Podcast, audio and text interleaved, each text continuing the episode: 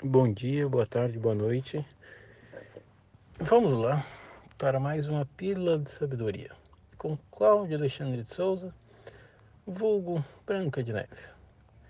É, hoje de manhã eu estava trabalhando no projeto de ensino sobre comunicação não violenta e a hora que eu estava conversando com os alunos caiu a ficha sobre algo. É, a fala era sobre o capítulo 10, sobre a questão da raiva, sobre a questão de compreendermos que, na verdade, é, a essência acaba da, vou dizer assim, da, da comunicação não violenta, acaba sendo nós compreendermos as nossas necessidades. E aí eu estava conversando com os alunos e pensando nessa questão, o quanto é, isso pode contribuir para que tivéssemos seres humanos é, que refletissem muito mais sobre as próprias necessidades. E isso acabou me chamando a atenção porque é o seguinte, é algo que é, eu fiz um curso uma vez de coaching e aí uma amiga minha psicóloga, a, ela perguntou a Luciana Alonso, perguntou assim, é, ah Cláudio, mas por que, você pensa dessa maneira? Aí eu fiquei olhando e disse, como pensa dessa maneira? Eu penso como todo mundo pensa. Aí eu disse, não Cláudio, a maneira que você pensa. E na verdade, e aí tá, aí eu parei, refleti, tá, eu cheguei à conclusão que em função de como a minha mãe é, me educou, tá? Só que beleza, cheguei a essa conclusão e aí agora hoje eu entendi o que exatamente na educação da minha mãe que faz com que eu pense da maneira que eu penso hoje durante a minha aula.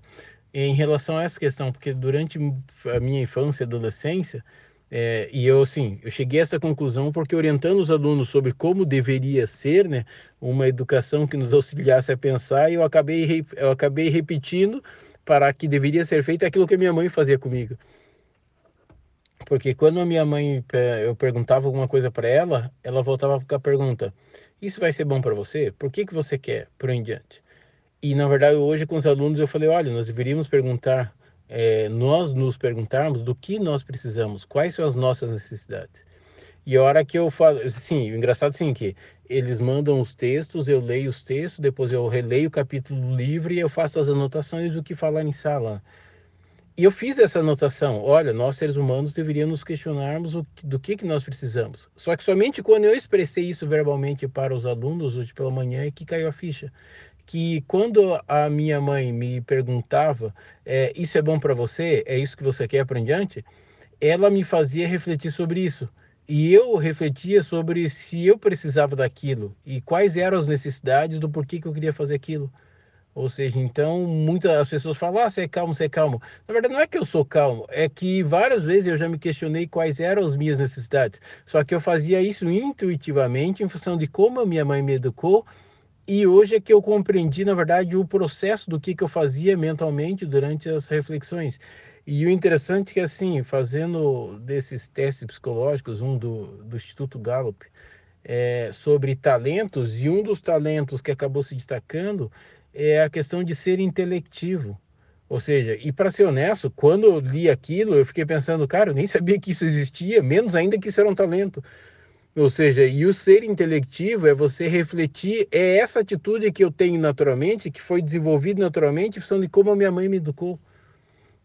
Então, e é uma questão que, na verdade, isso, toda essa reflexão, em função de que eu hoje, na fala com os alunos, falei: olha, como seria bom se os pais realmente eh, orientassem mais as crianças em relação a essa questão, para que as crianças desenvolvessem durante a sua formação, eles tivessem esse desenvolvimento do autoconhecimento, um autodesenvolvimento da sua consciência sobre quais são as suas reais necessidades do que que de fato elas precisam. E aí vem ao encontro do que muitas falam que as pessoas argumentam que ah, nós precisamos de muito pouco para viver, nós precisamos de muito pouco para sermos felizes. Isso é fato. A questão é que nós não somos educados a refletirmos sobre isso, a termos consciência sobre isso, de quais são de fato as nossas necessidades e de quais são de fato do que de fato nós precisamos. Tá? Essas eram algumas reflexões que eu gostaria de compartilhar com vocês, porque é algo que eu, eu simplesmente, a hora que eu estava falando de manhã, parece que assim, parece aquela história, acendeu aquela lâmpada e aquele eureka moment, ah, então é isso em função daquilo, em função de como a minha mãe questionava, me fazia pensar, refletir, que acabou desenvolvendo o talento de ser intelectivo e fez com que eu, vários momentos, me questionasse, tá, qual que é a minha necessidade de fato em relação a isto ou aquilo. E um outro exemplo, tá? Eu participei de uma seleção uma vez e aí onde é o processo de seleção, e aí acaba sendo adequado para o momento, muitos vão entender por quê, né? É, o processo de a bolsa era para negros e índios, só que o, o, processo todo era, vamos dizer assim, direcionado para tentar fazer com que você se sentisse vítima da sociedade. E aí um dos professores ele falava assim: "É, Cláudio, mas você acha que você não deveria já ser diretor?" E pelo seu currículo, pela sua formação, ser diretor de hotel, coisa e tal.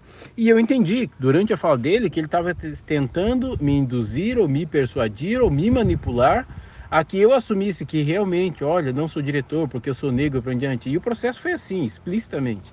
Tá? Tanto é que eu não consegui a bolsa, e vocês já sabem por quê, aqueles que me conhecem. Tá? Apesar de muitas pessoas falarem, não, porque você tinha o melhor currículo, melhor isso, melhor aquilo, mas infelizmente é assim. Ou seja, as estruturas tentam fazer com que você se sinta cada vez mais vítima, porque você, ao se sentir isso, você se sente culpado e você sente que você está devendo algo para aquela bolsa. Não, aquela bolsa era para ser por mérito e não por culpa. Tá? E ela acabou sendo distribuída por culpa. Quem tinha mais sentimento de culpa e assumia isso publicamente é o que recebia. É, foram os que receberam. Tá? Então o que acontece? Ah, mas o Cláudio só está falando isso porque ele não recebeu. Não, porque a minha resposta foi: se você não recebeu essa bolsa, eu disse naquele momento, eu vou seguir minha vida, vou buscar meu doutorado, vou buscar o que eu quero, acabou. E quem me conhece não precisa explicar muita coisa. Tá? E aí o que, que acontece? Tá? Só que então essa fala de tentar induzir, me induzir ou me induzir, isso ficou péssimo. E mas vai ficar dessa maneira. Ela fala de tentar induzir-me a ter esse sentimento de culpa, tá? Porque eu não fui diretor, só que o que e na verdade quando ele terminou aquilo eu fiquei pensando, tá, mas ninguém nunca perguntou se eu queria ser diretor. Ele veio tentando me impor esta culpa. Ou seja, Cláudio, você já não acha que deveria ser diretor em função disso, daquilo, de hotel, para seu currículo, tempo, experiência? Só que ele não perguntou, Cláudio, você quer ser diretor? Em algum momento você quis ser diretor? Porque eu nunca quis. Ou seja, então é uma situação que as pessoas tentam impor no outro a partir da referência dela, sem perguntar para o outro.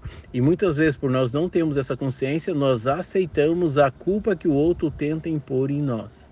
Tá? Nós aceitamos aquilo como se aquilo fosse, ah, realmente, ah, é, de fato, eu sou vítima da sociedade, isso é culpa minha por em diante. Só que você nunca quis aquilo, só que agora você aceita porque o outro te manipulou para que você realmente chegasse, se comportasse ou pensasse como ele gostaria que você pensasse. E agora você está fazendo o que ele tentou, o que ele quis impor em você. Tá? Mas essa é mais uma reflexão deste maluco que vos fala, Cláudio Alexandre de Souza. E alguns vão questionar assim, mas como? Ele foi conjugar o verbo, conjugou é, o tempo verbal da pessoa mim, com, ele conjugou mim, mim não conjuga ninguém, seria eu, não sei aquilo, aquilo outro. Sim, foi, ficou, sai e acabou. Ou seja, ah, mas e agora o que vai acontecer? Não vai acontecer nada, vai ficar do jeitinho que tá. E alguém vai dizer assim, ah, mas e o Cláudio não se importa? Por que, que eu deveria me importar?